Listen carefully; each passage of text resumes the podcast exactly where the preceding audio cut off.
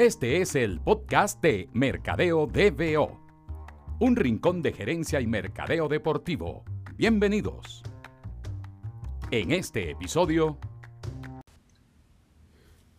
Bueno amigos del el podcast de Mercadeo DBO, hoy tenemos un invitado muy muy especial eh, para todos ustedes, estoy seguro, pero para mí también, porque tenemos en el podcast finalmente a Carlos Martínez. Carlos es probablemente eh, una, una, de las personas que más ha contribuido con el desarrollo del mercado deportivo en Venezuela y también en la región.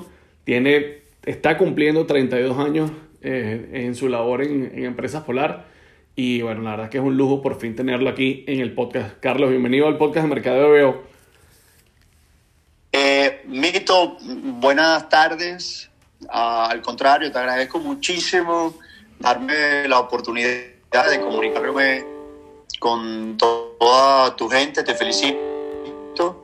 Y me encanta estar ah, con un venezolano como tú, más joven que yo, eh, con, mucho, con mucho éxito y qué bueno el poder compartir eh, en este momento, que es un momento particular, un momento para todos en el mundo muy, muy eh, subgéneris, que nos hace eh, reflexionar sobre, sobre la vida. Entonces, eh, bueno, estoy acá para escucharte también a ti, aprender de ti, eh, tus preguntas y que la gente que, te, que, que nos escucha pueda estar entretenida en una conversación muy amena.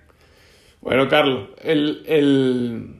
estábamos conversando ahorita antes de comenzar la grabación de que, de que la, la diferencia de este podcast es que obviamente no solo nos conocemos hace muchísimo tiempo, Carlos fue la persona que me dio la oportunidad de trabajar por primera vez en, en mi carrera en el mundo del mercado deportivo y, y, lo he dicho en muchísimas oportunidades también que, que creo que aprendí más en los años que estuve trabajando en su equipo que, que en cualquier maestría o cualquier universidad que, que de, de, lo que he logrado hacer en mi carrera. Pero creo que mucha gente no, no sabe, Carlos, cómo comenzó tu trayectoria en el deporte. Entonces, antes de hablar de la parte profesional, dinos, cuéntanos cuál es tu primer recuerdo deportivo, Carlos. Eh, oye, esa pregunta nunca me la habían hecho, Mito. Y tengo que confesarte que se lo debo a mi madre. Mi primer momento fue eh, el ponerme un uniforme de, de béisbol, eh, siete años, con Torres de Petares. Ahí casualmente jugaba con, con Luis Ojo. Y hay una particularidad. Eh, nos dieron el uniforme, tú sabes, nos dan las medias, la, las medias blancas, las sanitarias, como se dice, y las otras medias que van arriba. Que ahora mismo los peloteros pocos los usan. De verdad. Pero en aquel entonces era algo que usaban mucho los equipos. Las medias blancas de Chicago recuerdo que lo usaban eh, muchísimo. Y yo no sabía cómo usar esa media, mito. Imagínate la, el desconocimiento total. Eh, yo vivía en el llanito solo con mi mamá. Le agradezco muchísimo que me inculcó el tema del deporte. Entonces tuvimos que preguntarle, me recuerdo clarísimo, ahí eh, en la casa, eh, abajo en el edificio, a una persona que cómo era eso, porque yo las corté. Yo corté las medias porque me parecían muy, me parecían muy largas y, tuve que coserlas. Eh, de hecho, tengo una foto donde ves las medias que no estaban, no, estaban nada bien. Entonces, es ahí donde viene mi, mi, inicio con el, con el deporte, con el béisbol. Casualmente, eh, el primer partido lo hice en el Parque Miranda, en la Liga de los Criollitos de Venezuela. Y Carlos, ¿y recuerdas la primera vez que, bueno, obviamente el, el béisbol, creo que, que, como nos acabas de, de, compartir, forma parte de tu vida desde, muy temprana edad. ¿Recuerdas la primera vez que fuiste a un, a un partido de béisbol profesional, Carlos? Eh, yo tenía, te, te, voy a decir dos momentos. Un tío, eh, un tío que fue como mi padre, yo no, yo, mi padre no, no estuvo con mi mamá eh, y mi tío Roger, en paz descanse, era un fanático de los tiburones de la Guaira. Y él me iba a buscar a casa para ir a ver los partidos de los tiburones. A pesar de que yo soy de los navegantes del Magallanes. Eh, públicamente lo digo.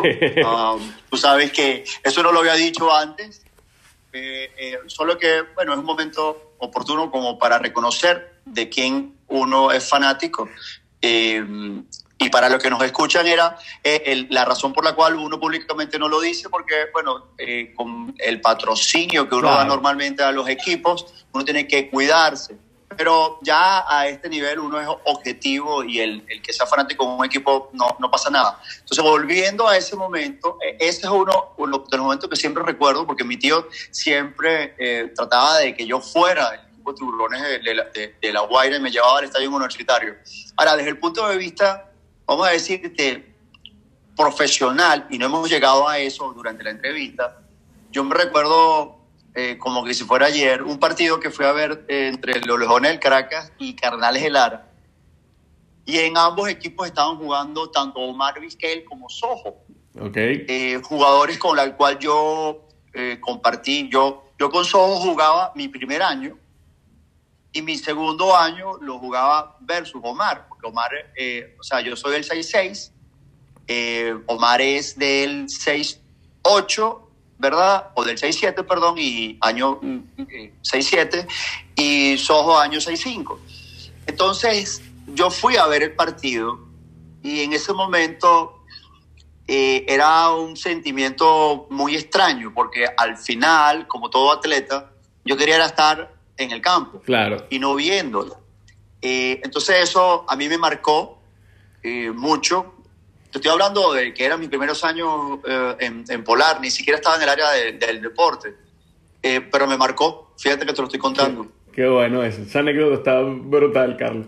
El, aquí hay, hay, un tema recurrente del, del mercado deportivo y creo que muchos se ha escrito sobre eso, se comenta sobre eso y siempre eh, es, es, como digo, un tema que siempre sale en cualquier conversación de mercado deportivo porque es uno de los puntos primordiales de todo lo que se hace alrededor de esta plataforma, que es el tema de la pasión, ¿verdad? La pasión que sentimos por una disciplina deportiva, la pasión que sentimos por un equipo, la pasión que sentimos por un atleta. Tú acabas de decir que eres fanático de los navegantes del Magallanes. ¿Cómo comenzó la pasión de Carlos Martínez por los navegantes del Magallanes? Mm, Sinceramente, no sé por qué soy de los navegantes del Magallanes. Eh, te lo juro. Lo que sí te puedo decir, lo que sí te puedo decir es que eh, yo comencé en la época de Dave Parker, Darwin, Dave Coleman. Ah, escuchaba mis partidos eh, por radio a través de Felo Jiménez eh, o Felo Ramírez. Felo Ramírez, Felo, Ramírez. Y el cubano Felo Ramírez, que estuvo con los Marlins muchos años. Hall de la fama. Los comentarios eran, los comentarios eran de Carlitos, de Carlitos González, eh, Omar Moreno, Michel Pay, eh, Manuel Sarmiento, La Cobra, Omar Moreno. Y yo escuchaba mis partidos todos por radio. Todos por radio, porque en aquel entonces, pues, teníamos un solo televisor en casa y mi mamá veía la novela. ¿Sabes? En aquel entonces nuestras novelas eran algo extraordinario. Y me recuerdo yo pues, novelas de José Luis Rodríguez, de María Alejandra Omar, y, mi mamá, y yo quería ver los juegos. En algún momento mi mamá me decía, escúchalo por radio. Y eso es lo que a mí me inculcó el tema de, de Magallanes. Eh, que en aquel entonces eh, ganó Series del Caribe. Y entonces ahí es donde viene mi, mi favoritismo por, por el equipo de Magallanes. Y estoy de acuerdo contigo, Mito, en el tema del deporte, eh, de la pasión. Yo diría que inclusive Mito se, se extrapola, ¿sabes? El tema de la pasión por lo que uno hace es algo extraordinariamente importante. En otras áreas, si no hay pasión, difícilmente puedas estar vibrando en una energía de, positivismo, en una energía de estar alegre por lo que haces. Por eso es que yo le doy gracias a Dios todos los días del mundo de el poder hacer lo que me encanta, lo que disfruto, lo que apasiono, que es el estar asociado al deporte. Qué bueno, Carlos. Bueno, una última pregunta desde el, desde el punto de vista de, de esta área, digamos, de, de, la faceta de fanático, ¿no? El, ¿Cuál, es, ¿Cuál ha sido tu, como fanático, tu recuerdo deportivo más importante? Te pongo un ejemplo. Yo, fíjate que una, una cosa en la que, que, tenemos en común, que creo que no habíamos mencionado nunca, es que yo comencé siendo caraquista de los, eh, o sea, de los Leones del Caracas, por la gente que está escuchando este podcast que no es de, de Venezuela. Luego me curé de esa enfermedad cuando salió el equipo en Margarita. Casualmente, ya yo formaba parte de, de tu equipo en Empresas Polares. Fue un momento para mí extraordinario porque yo siempre, toda mi vida, soñé con que en Margarita eh, tuviésemos un equipo de béisbol profesional. Y, y eh, el recuerdo más bonito, ah, bueno, en lo, que, en lo que coincidimos, Carlos, es que mi primer partido de béisbol profesional fue un partido también de los tiburones de La Guaira. Me llevó mi abuelo, un partido tiburones águilas. Lo recuerdo perfectamente, entrar al estadio universitario, primera base de, lo, de las águilas del sur era, eh, era eh, Carlos Quintana. O sea, me acuerdo de una cantidad de cosas con muchísimo detalle. Pero el recuerdo más bonito. Carlos Quintana Sí. Carlos Quintana que después jugó en Boston. Sí, claro. Y, y lo pude ver en Boston también, Carlos. Fue, fue un partido de grandes ligas, Toronto-Boston, eh, en Toronto, y lo, vi, y lo vi también pinchando a Roger Clemens, por cierto. Pero mi recuerdo más bonito como fanático, o sea, la memoria más espectacular que yo tengo como fanático, es eh, haber estado con un primo que era muy cercano a mí, que falleció lamentablemente, eh, era prácticamente como mi hermano, y estar con él en, en el estadio eh, de, de, los Leones del Caracas, en Caracas, viendo uno de los regresos de Omar Vizquel. Vizquel tenía muchísimos años que no jugaba la pelota en Venezuela y lo vimos ese día y para nosotros volver, o sea, poder ver Vizquel en persona, nunca lo hemos podido ver ni en las grandes ligas ni aquí, fue un momento descomunal, ¿no? ¿Qué recuerdo tienes tú grabado en tu memoria como fanático? Te, te, te voy a dar dos. Buenísimo. Uno, como fanático, pero activo, eh, que fue una, una, final jugando yo, yo um, béisbol juvenil, versus, nosotros yo, yo, yo, en el equipo Torre de Petare, con, yo estaba en el equipo de, de Soho, yo ese año tuve una lesión en la rodilla, no pude jugar los primeros 10 partidos. Y Luis me ayudó muchísimo en el poder regresar, porque eh, Soho y yo éramos muy, muy, muy amigos y él me decía que yo podía regresar. Eh, y jugamos una final eh, contra Gran Mariscal. Ahí en, esa, en ese partido estaban los agentes ya viendo a Omar Vizquel, a Rolando Petit, a Willy Pinelli, al mismo Luis Ojo en la Carlota. Y fue uno de mis mejores playoffs en, en, en, en ese momento. De hecho, terminé que yo siempre eh, le hago broma a como tercer bate y él era el, el sexto bate de ese equipo. Yo siempre le he dicho, yo le he dicho, mira Luis, al final tú sabes muy bien que yo fui el tercer bate de ese momento. Entonces, eso para mí fue eh, impresionante, era ver un, campo, una tribuna full de, de padres, de, de, agentes, y el vivir yo ese momento y vivirlo con éxito, porque quedamos inclusive campeón y, y, y, yo fui una de las personas que en equipo pues tuvo un momento eh, excelente, me marcó uh, para siempre. Fíjate que te, nuevamente te lo estoy contando. Y el otro momento eh, que no, no te puedo decir que fue un momento eh, alegre, pero sí una sensación muy muy real y muy sensible fue cuando en el año 2000 hicimos acá en, en Venezuela eh, dos juegos de las grandes ligas donde estuvo involucrado Atlanta y Houston, Atlanta y Tampa. Atlanta, y Tampa, Cleveland y Houston. Exactamente, o sea, primero uh, uh, en el 2020, en el 2000 uh, Atlanta, Tampa, en y en el 2001 Houston, en Caracas, y en el 2001 Houston, eh, Cleveland. Cleveland. Pero el, el, el, tema está en que ese año 2000 eh, fue el regreso de Andrés Galarraga después del cáncer. Sí. En el estadio universitario. Y el estar yo, bueno, tú sabes, mi relación con Andrés Galarraga sí. eh, fue, o es una relación muy estrecha con su mamá Juana, con su esposa Eneida con su hermano Luis Alfonso eh, Galarraga, en paz descanse, trabajó conmigo cuando yo era responsable del estadio universitario. Entonces, eh, yo viví con él todo ese proceso de, de la enfermedad, eh, fue increíble. todo. Yo estuve con él 20 días antes en, en, en el Hospital del Niño, visitando niños con cáncer. Y recuerdo que un, siempre hacíamos un evento en el, en, en el poliedro para los periodistas y ese día me dijo, vale, yo no quiero hoy batear. Él bateaba, imposible, porque tengo un, tengo un dolor. El dolor era el, el, el, problema con, con, el cáncer. Entonces, yo estuve muy cerca con él y el regreso de Andrés Galarraga y el momento en que Andrés Galarraga salió al estadio universitario y el aplauso de la, de la gente me conmovió de una manera que eh, fue algo que recuerdo y que siempre voy a recordar porque algo, algo bello, como toda esa gente estaba reconociendo a, en aquel entonces, pues el jugador más importante, emblemático de un país como fue Andrés Galarraga. Brutal, yo creo que, que todos los que tengamos eh, más, de, más de 30 años, es imposible que no recordemos ese momento de, de Andrés saliendo del estadio universitario en un partido de pretemporada de grandes ligas en nuestro país.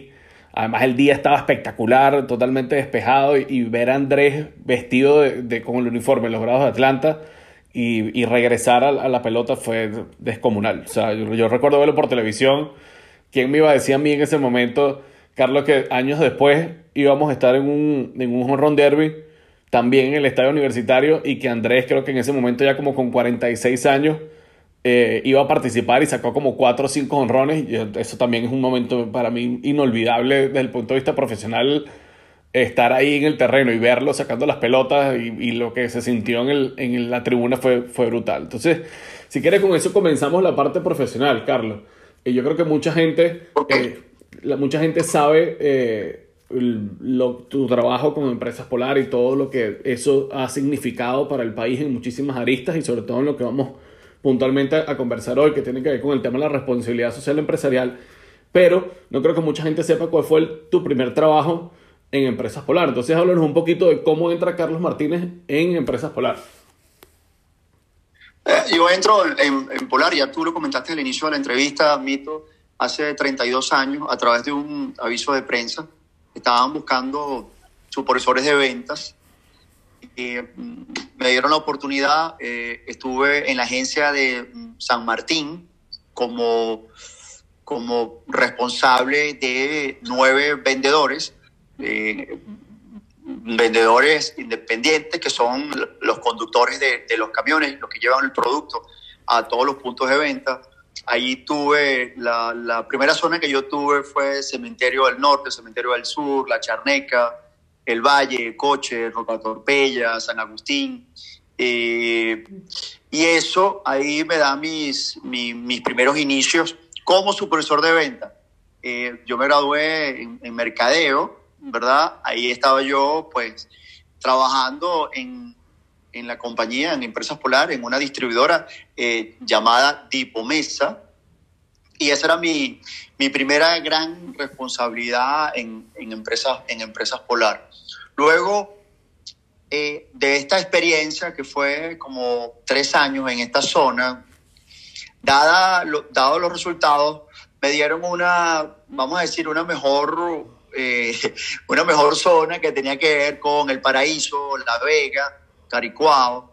Y ahí en el paraíso eh, yo tenía como responsabilidad llevar los productos, también con otros vendedores, a Naciones Unidas, donde jugaba Cocodrilos de Caracas, estaba eh, todo el complejo de natación y el Brisbane Irante, eh, donde se jugaban los mundialitos eh, mm, de fútbol.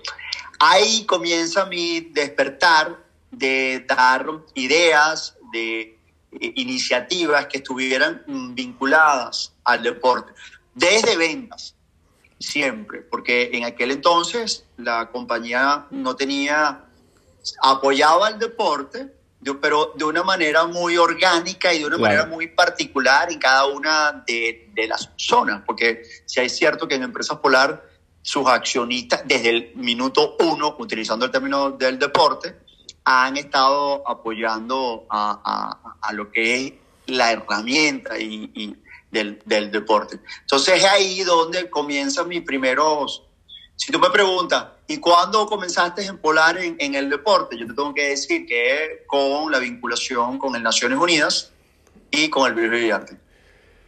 Y entonces tú acabas de mencionar el tema de la importancia de, del relacionamiento con el deporte para una empresa tan grande como este que tiene más de 70 años eh, eh, haciendo lo, lo, cosas impresionantes por el desarrollo de, del deporte en el país. Y el tema de la responsabilidad social empresarial es un tema que también surge mucho en las conversaciones que, que tengan que ver con el, con el deporte y con el desarrollo de las marcas en asociación con el deporte. Yo creo que hay pocas compañías, eh, deben contarse con, la, con los dedos de una mano en, en Latinoamérica que hayan tenido una trayectoria tan dilatada en temas de responsabilidad social asociada al deporte. ¿no? Y, y, en, y hay un par de cosas eh, que te quiero preguntar con respecto a eso, pero creo que de, debemos comenzar por el tema del deporte menor, Carlos. Eh, ¿cómo, ¿Cómo surgió esa idea de hacer del deporte menor y del apoyo al deporte menor a través de implementos deportivos, a través de clínicas, a través de formación para entrenadores, a través de competición, tú hablabas del mundialito, eso también entra en, en este factor. ¿Cómo viviste tú desde adentro el, desarrollo de, de, esa palanca de responsabilidad social empresarial deportiva que, que se dio en la compañía? Eh, ya te voy a responder esa pregunta. Antes de responder esa pregunta, todo lo que tiene que ver con responsabilidad social, con colaboración, apoyo a la comunidad, es algo que la compañía tiene desde sus inicios, como te comenté antes. Si a eso también le sumas que las personas, como mi caso, que son apasionadas por el deporte y con, con, conviven con eso, es como que la, la, la guinda de, del pastel. Hace poco hablábamos de las grandes ligas y toda la relación que nosotros tuvimos con las grandes ligas. Nosotros fuimos patrocinadores con nuestra cerveza, fuimos la cerveza oficial de las grandes ligas, fuimos el refresco polar, el refresco oficial de las grandes ligas, Pepsi, fuimos la malta oficial de las grandes ligas, trajimos acá partidos, en esos partidos inclusive, eh, y qué bueno que me dijiste lo de la responsabilidad social en este momento porque me recuerdo que se hizo un aporte, porque dentro del acuerdo que hicimos con las grandes ligas dijimos que queríamos un aporte para hacer los partidos para eh, la Fundación Polar y en aquel momento hubo una donación eh, liderizada por Gene Small que eh, estaba en, en, aquel entonces en, en, MLB. Y eso trascendió eh, en, todas las, en todas las áreas. Yo quería asomarte eso para aterrizar, como tú bien dijiste, el tema de nuestro aporte a, al deporte menor. Y en el deporte menor, Mito, gracias a Dios, eh, a través de, uno, explorar, ver las necesidades, que es lo que me, ayudó, me ha ayudado a mí y a las personas jóvenes que están involucradas y que te escuchan y que te ven. Eh, en los estudios los necesitamos, los requerimos. Ahora, en la calle y en la investigación vemos la, la, la, necesidad que hay. Entonces nosotros hicimos un estudio importante y vimos la cantidad de recursos que se necesitaban para que los jóvenes practicaran deporte. O sea, necesitaban bates, necesitaban pelotas, necesitaban uniformes, necesitaban casco para poder multiplicar la cantidad de gente jugando tanto con el béisbol como el fútbol, con el, con el baloncesto.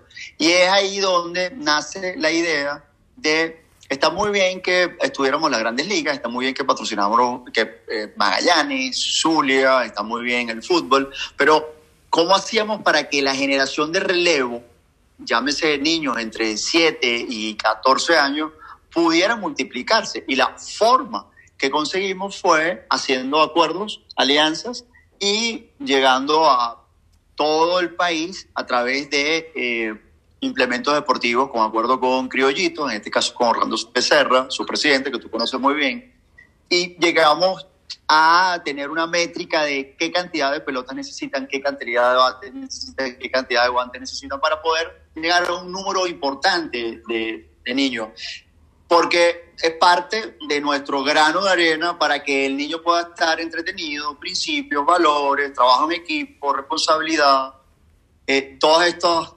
atributos que nos da el deporte. Eso, el, el, obviamente sí me tocó de, de primera mano porque era, en, en, aquel momento fue una de las responsabilidades que, que me asignaste y que siempre tenías en, dentro de tu grupo de, de, personas, dentro del equipo, alguien que manejara eso eh, puntualmente y me tocó recorrer literalmente el país. Conocí todo el país gracias a mi trabajo en, en, Empresas Polar y sobre todo, la, como dices tú, las necesidades del deporte menor eh, en todas sus disciplinas y, y, en todos los rincones. Y, y hay una cosa increíble que yo creo que te tiene que ya haber pasado muchísimo, Carlos, sobre todo en los últimos, probablemente en los últimos 7, 5 años, y es ver cómo estos chamos y estas chamas, porque también se ha apoyado muchísimo el deporte femenino, eh, que quizás recibieron en algún momento un aporte de, de empresas polar en términos de, de, implementos deportivos o de cualquier índole, están llegando a el deporte profesional e incluso a convertirse en figuras de talla mundial, ¿no? Yo, él, me impresionó mucho en su momento eh, un programa que, que eh, se, se, hacía en, en, el Centro eh, de Desarrollo Deportivo de Empresas Polar en San Joaquín, que se llama RBI, que es un programa que se hace con Major League Baseball. La primera vez que un muchacho de los que pasó por ese programa se graduó de la universidad, porque era uno de los beneficios del, del programa, eran becas universitarias, fue algo que se me quedó muy grabado, pero me imagino que tú también lo viviste en ese momento con la cantidad de chamos que, se han, que han salido con sus títulos universitarios, pero también con los que han llegado a jugar en grandes ligas. Breivik Valera, Tairo Estrada, que ahora juega con los Yankees de Nueva York, también pasó por ese programa. Eh, Ricardo Pinto con los Phillies de, de, Filadelfia.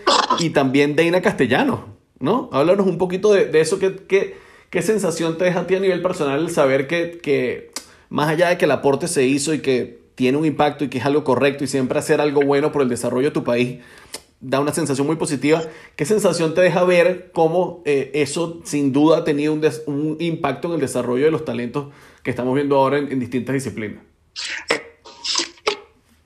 eh, Mito, eso es lo gratificante de nuestro trabajo y del mío en particular, porque uno puede ver en el tiempo lo cosechado es como echarle agua a, a esa flor o, esa mata todos los días y tú la ves creciendo.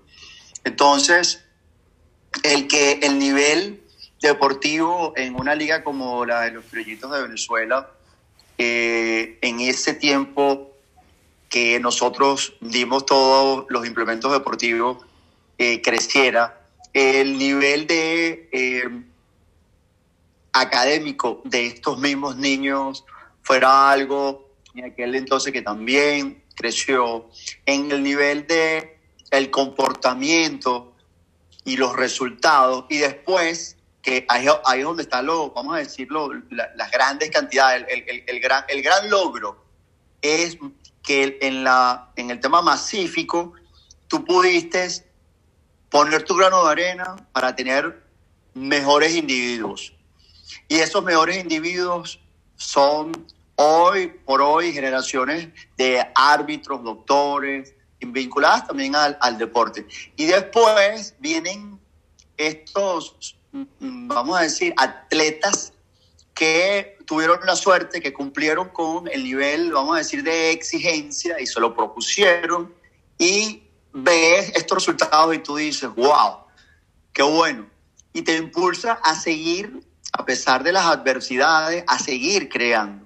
El programa de RBI, eh, sí, por cierto, tengo que, tengo que decir públicamente que tú ayudaste mucho a ese programa de RBI. Fuimos a República Dominicana juntos para ver de cerca cómo se eh, corría esa iniciativa en, en, ese país para trasladarla a, a Venezuela. Y fue algo que vimos con, con, con creces, igual que los campamentos PAN, eh, que es una iniciativa que hemos venido haciendo ya eh, desde el año 2000 y puedes ver a Wilke Fariñez, puedes ver a un Peñaranda, puedes ver jugadores que el campamento los ayudó, porque es que lo que nosotros estamos haciendo es colocar un grano de arena, porque al final todos estos jóvenes dependen de, de ellos mismos, de sus padres, de los equipos, de las federaciones y nosotros como, como empresa lo que estamos diciendo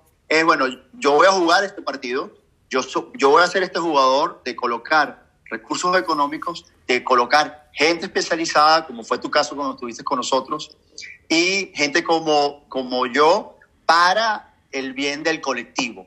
Entonces, eh, me siento muy bien, Mito, me siento súper, súper, súper agradecido del poder colaborar, el poder ayudar. Eh, yo le digo a mis hijos que lo fundamental en la vida es poder aportar, poder ayudar, poder colaborar. Y eh, este momento, el que estamos viviendo, pues nos da la razón de que hay que pensar en el colectivo, de que hay que pensar en la gente.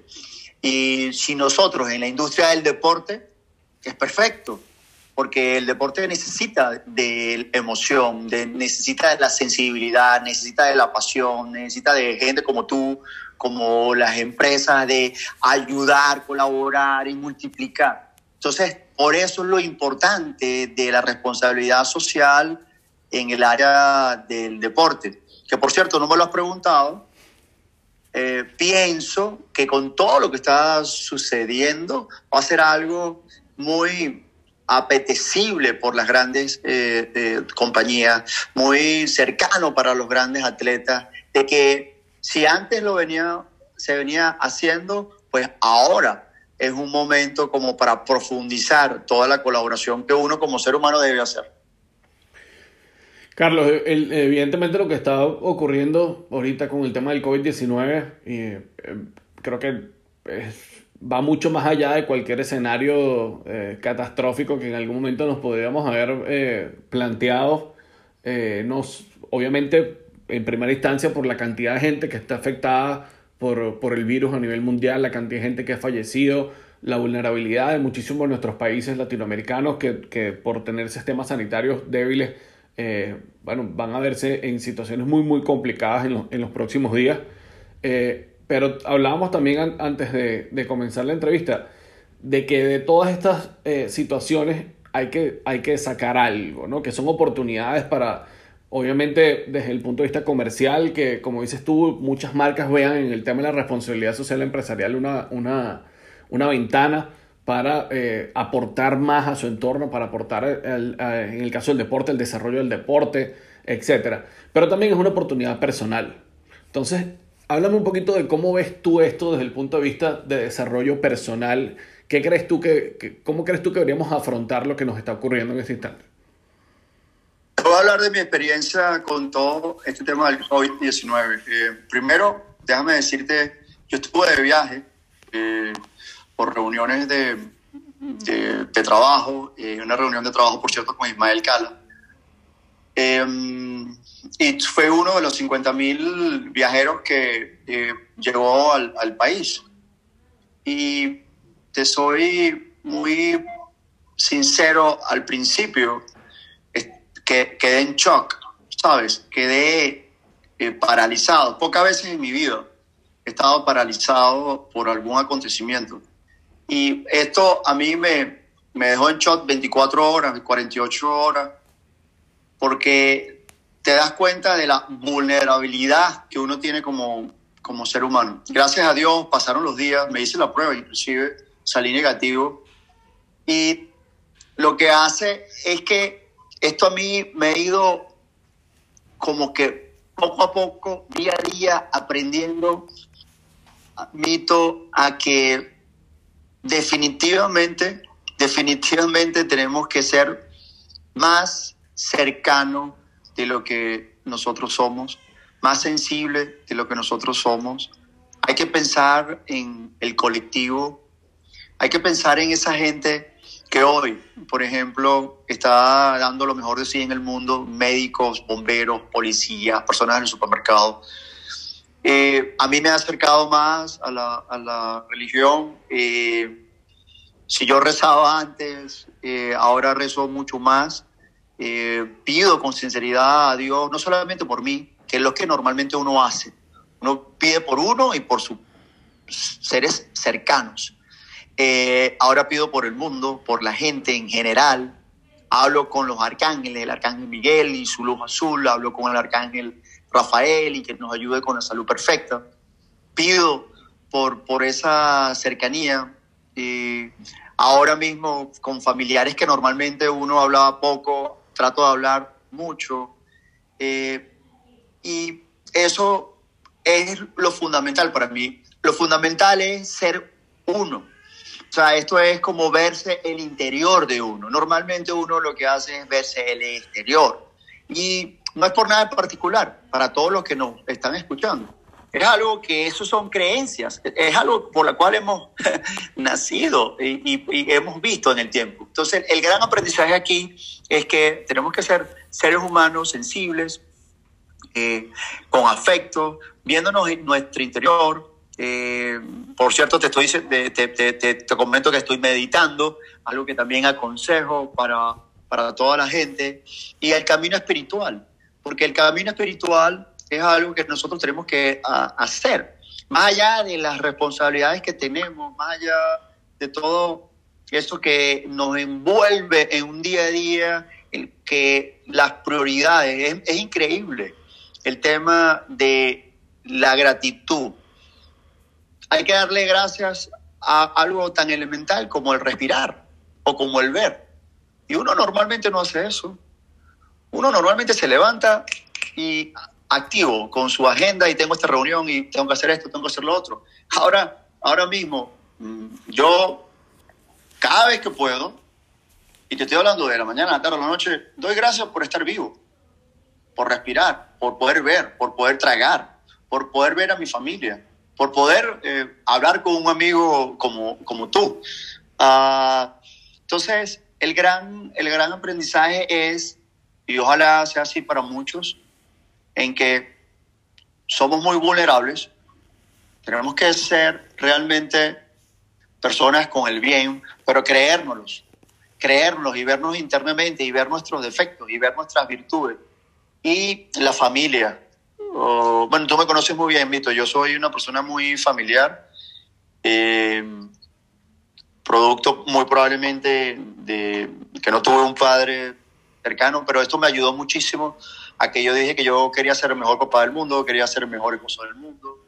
Eh, mi papá vivo lo perdoné, porque también hay que perdonar. Al final yo soy 50% papá, 50% mamá, con sus virtudes, con sus en, contra, pero si no fuera sido por él, yo no estuviera ahora mismo eh, diciéndote o en esta, en esta entrevista y no hubiera podido tener a mis hijos. Entonces, eso es otra cosa importante, que la gente debe perdonar, debe agradecer. Oye, yo te, confieso, Carlos, que estoy impresionado con esto que acabas de compartir eh, conmigo y con toda la gente que está escuchando. Eh, estoy seguro que, que, muchísima gente que ha tenido la oportunidad de trabajar contigo, eh, ya sea en Empresas Polar o ya sea desde alguno de los equipos que escuchen este audio, se, van, se van a sorprender mucho de, de ver el crecimiento que, que, has tenido desde el punto de vista espiritual y, y cómo eso ha modificado para mejor la clase de persona que tú eres. Carlos es una...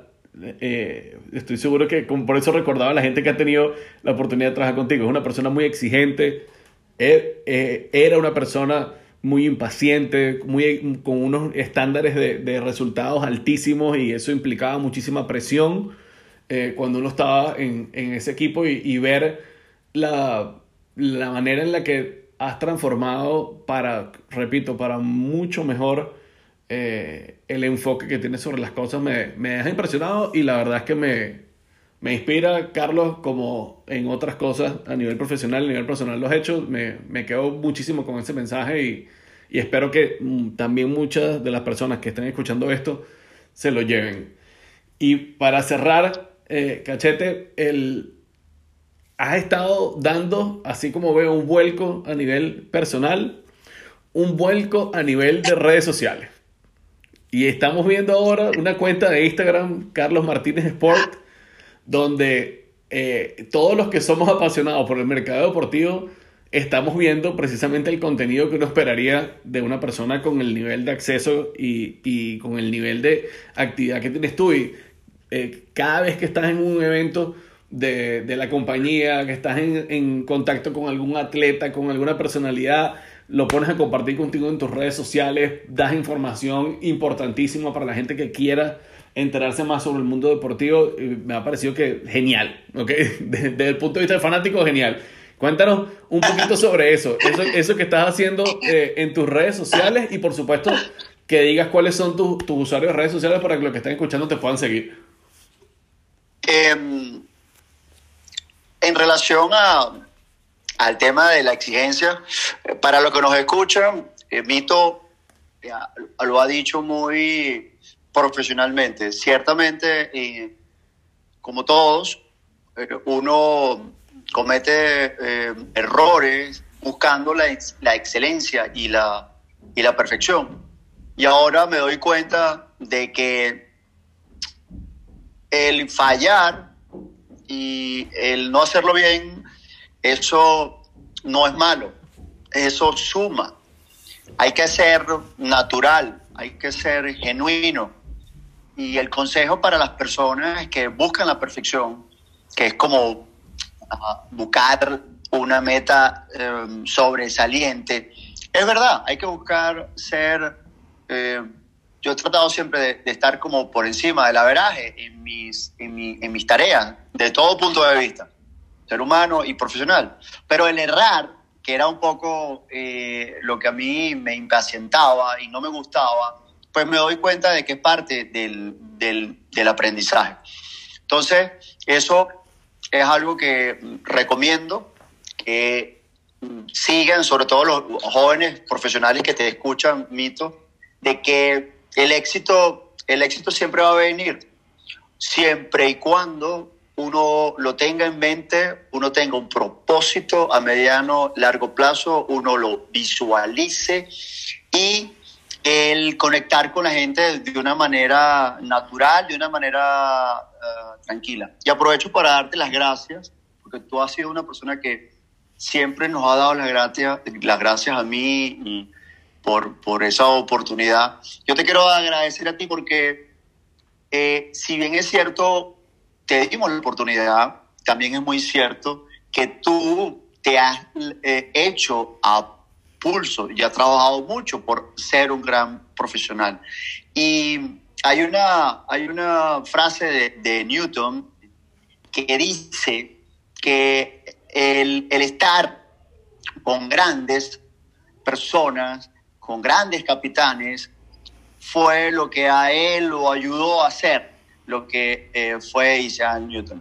Entonces, gente como tú, cerca de un profesional como yo, pues me ayudó muchísimo a hacer eh, grandes cosas. Porque fíjate que tú lo dijiste, tú fuiste por todo el país dando donativos, dando esa ayuda. Si no fuese por ti en ese momento, y por otros muchos que han colaborado con la gerencia, eso no se pudo haber logrado. Y de una manera tan profesional como tú, como tú lo hiciste. Y el tema de las redes sociales, bueno, eh, tú sabes que por mi rol de trabajo soy una persona eh, visible. Eh, en algún momento pensé, yo dije, este es el momento de dar a, a, a conocer parte de lo que de lo que yo soy y de lo que hago desde el punto de vista profesional. Ahora, como has visto, eh, tengo algunas frases que van por el, desde el punto de vista eh, eh, emocional, desde el punto de vista espiritual. Y lo he hecho a través de mi Instagram, que es lo que ahora mismo estoy siendo activo. ¿Sabes? Ah, soy distinto, Mito. Antes estaba muy, muy, muy rápido. Ahora voy bajo una velocidad adecuada, fíjate que no estoy diciendo lenta, sino una velocidad adecuada para continuar con todo el tema de, de, mis redes sociales. Y lo que busca, como tú bien dijiste, es eh, darle la oportunidad a la gente de conocer, ver eh, mucho de lo que uno como aficionado quisiera, quisiera saber. Porque yo me, yo me convierto en fanático. Es que, que esa es la otra. Uno en este rol trata de que, bueno, el tema del fanático no, no se envuelva y, y la realidad es que no, yo igual que tú soy fanático. ¿Cómo, ¿Cómo no voy a querer tener una foto con Cristiano Ronaldo o con Messi? O sea, eh, o, una firma de un jugador como eh, Gleyber Torres. Antes yo me cohibía de eso por mi posición. Y ahora yo le digo, mira, la realidad es que yo soy un fanático también tuyo, ¿sabes? Como venezolano. Y necesito una foto contigo y necesito una pelota firmada. Entonces, eso también me hace eh, que ser yo, ser, ser yo, el que, el que, el que es, el que, el que es vulnerable, el que llora, el que siente, el que ríe, el que tiene problemas, eh, porque así somos. Entonces es parte de lo que estoy tratando de, de hacer. Brutal, Carlos. La verdad que eh, me, me, deja casi sin palabras. Eh, ha, sido, ha sido una entrevista espectacular. Creo que la gente que escucha el podcast, repito, se va a llevar una enorme sorpresa con, con estas anécdotas, con conocer una parte más personal de, de, tu vida, de tu carrera y sobre todo entender la importancia de, de, de tomarse con seriedad el tema del desarrollo personal así como, como el desarrollo profesional y, y, y, cómo fijarse las metas, como tú decías ahorita, visualizar lo que uno quiere alcanzar eh, es clave junto con el trabajo arduo, obviamente, pero es clave eh, para saber a, dónde va a llegar. Yo les voy a contar algo eh, para ir cerrando con el tema de la visualización. Yo, estaba, yo viví en España cuando estaba estudiando una maestría y um, me tomaron una foto con una jarra de, de polar. Obviamente fue una de las cosas que me llevé de Venezuela para España, ¿no? Y, y, me tomaron una foto los, los, compañeros de departamento que tenía yo, que eran mexicanos, y yo le dije a, a uno de los mexicanos, le dije, tomen una foto porque yo voy a trabajar en esta compañía cuando regrese a Venezuela. Eh, no, que yo, no que yo hubiese sido, tú sabes, ¿no? Eh, visionario ni nada por el estilo, pero, pero obviamente sí conocí el trabajo de Carlos y sabía que a eso era lo que yo me quería dedicar y el destino quiso de que, de que las cosas se alinearan y, y, y pudiera yo tener esa oportunidad de trabajar con Carlos. Estoy seguro que. Imagínate. Que, sí. Imagínate, y perdona que te interrumpa. También para interrumpir, ¿no? Claro. imagínate, porque quiero, quiero decirlo eh, para que los, que, los, los que nos escuchan. Cuando te entrevisté, y esto siempre lo digo porque es algo que me impresionó, eh, yo había entrevistado a varias personas, tres, cuatro, cinco personas para la posición. Y en Oye, la entrevista. Para pa seguir con la interrupción, habías entrevistado a 3, 4, 5 personas, incluyendo la novia de mi mejor amigo, Miguel Ángel Zambrano, que me la encontré en el lobby antes de la entrevista. Así es. Y entonces, bueno, yo hago mi entrevista para los que nos escuchan y ya cuando estoy cerrando la entrevista, Mito me dice, mire, yo voy a hacer con, con, me trató de usted en ese momento, con usted muy, muy honesto. Yo vengo acá porque yo quiero trabajar en esta compañía, quiero trabajar con usted, quiero aprender de usted. ¿Cuánto me van a pagar? No es para mí lo primordial. Lo primordial para mí es estar trabajando para usted. Entonces, para los que nos escuchan y han contratado personas o van a contratar personas, imagínate que tú ves el perfil, ves todo el desarrollo académico de una persona como Mito, de sus trabajos anteriores, y de paso te dice, para terminar, en aquel entonces, te, hablando, estamos hablando de hace cuántos años, 10 años, Mito. Sí, sí, más o menos, un poquito más. Me dice, jo, jo, un muchacho joven, me dice, no, ¿sabes? Eh, si me pagan bien, pero yo lo que quiero es trabajar aquí. Eso a mí me marcó y evidentemente al día siguiente le dimos la, la la oportunidad. Entonces eso habla muy bien del tema del, del propósito. Uh -huh. eh, tú sabes que yo, otra, o, otra, otro punto que poca gente sabe, yo todos los 21 de diciembre, ah, cuando baja el espíritu de la Navidad, hacemos una reunión en familia y todos en familia, te digo que lo tengo haciendo más de 20 años, más de 25 años. Hay un ritual cuando baja el espíritu de Navidad y pedimos por el mundo, por la sociedad y también por nosotros mismos y los deseos. Esos eh, deseos, Mito, al principio eran quiero un carro, quiero un apartamento, quiero dinero, eran mucho económicos, ¿no? Uh -huh. Lo que ha pasado en el tiempo es que ya los económicos o los eh, que tengan que ver con, con, con temas de, de, dinero bajan y uno lo que hace es pedir salud, mucha salud uh -huh. por mí, mucha salud por mi familia, mucho, porque van cambiando sí. la, la, importancia de lo que es la vida. Entonces, lo que quiero decirles a los que nos escuchan es que primero les aconsejo hacer esto. Luego yo, eh, luego de reuniones como te comenté que he tenido con, con Ismael Cala desde noviembre, lo estoy haciendo de hacer propósitos trimestrales, eh, inclusive hacerlo por semanas. O sea, ¿qué me propongo yo hacer en las próximas semanas en el mes de abril? Yo lo escribo, después que lo escribo lo visualizo, me lo veo como terminado y inclusive sonrío y me alegro en aquel momento, ¿sabes? Entonces eso hay que hacerlo, porque no es que lo estoy diciendo yo, es que eh, lo dice la teoría, lo dice la, la medicina cuántica. Entonces el tema del propósito es sumamente importante. Y eh, ciertamente, ciertamente mis prioridades, mitos, han cambiado. Si tú me preguntas a mí, ¿qué es lo más importante? ¿Qué es lo que tú quieres ahora, Carlos? Yo te diría paz espiritual. Wow. Eso es lo que quiero. buenísimo, buenísimo, Carlos, la verdad. Eh, para, para, cerrar, eh, quiero también destacar una cosa. La, ustedes no tienen idea la cantidad de gente que ha terminado trabajando en el deporte de una u otra manera, que ha pasado por el, por el equipo de mercado deportivo de Empresas Polares y que ha trabajado con Carlos.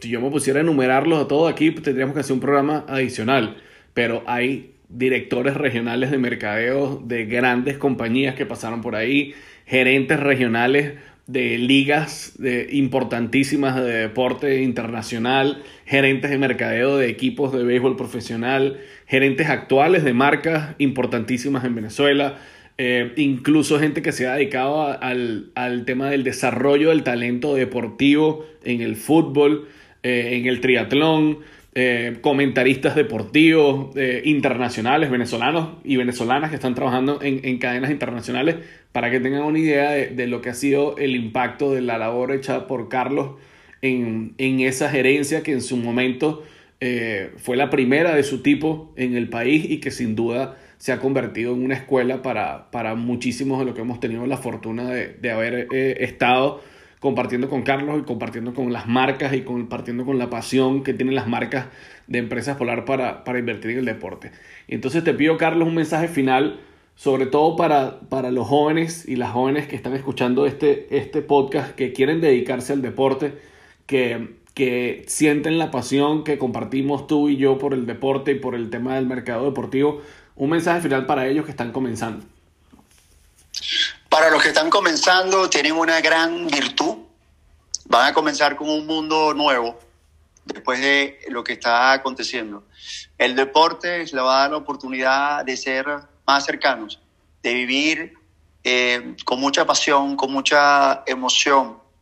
Y créanme, créanme que los resultados de eh, lo que hacen por el colectivo es algo inigualable. El ayudar a través del deporte. Hay distintas áreas, el área artística, el área profesional, etc. Está muy bien. A través del deporte es algo eh, fundamental. Entonces, a esos jóvenes hay que decirles, tienen que continuar con su pasión, estudiar, estar en la calle, viendo las necesidades que eh, se requiere, buscar siempre la ayuda eh, espiritual a través de eh, las herramientas que las hay y que si las toman jóvenes van a ser unos virtuosos, ¿verdad? El meditar, mito, y disculpa que reitere eso, pero es algo que tenemos que, pues, decirle a los atletas, promulgar lo que es la meditación. Ya los grandes jugadores lo están haciendo. Messi, Cristiano, LeBron James, eh, Djokovic. Bueno, tenemos que buscar la fórmula de que la gente nueva, la gente de nuestra generación, también, también lo haga. Y pues el compartir con sus amistades, con, sus, con su familia. Y siempre, siempre, siempre pensar en el otro. Y vivir, verse internamente. Acuérdense que somos un espejo. ¿ah? Cuando, veas, cuando veas a otra persona y veas algo que te guste o no te guste de esa persona, eso es un espejo. Ese, es la, ese eres tú que te estás viendo. Y eso también es importante. Bueno, muchísimas gracias, Carlos, por, por estos minutos. Eh, quedan muchísimos temas eh, y anécdotas que conversar, pero creo que el mensaje final es, importantísimo para, toda la gente que se quiere dedicar al mundo deportivo y haber escuchado un poco más, conocer un poco más eh, de ti, de tu trayectoria en el deporte y, de lo que y también de la importancia del, tema de la responsabilidad social empresarial en el deporte. Así que muchísimas gracias por haber estado con nosotros y eh, bueno, nada, espero que nos encontremos pronto, cachete. Un abrazo grande, cachete, y bueno, te deseo la mejor de la suerte, que todo esté muy bien.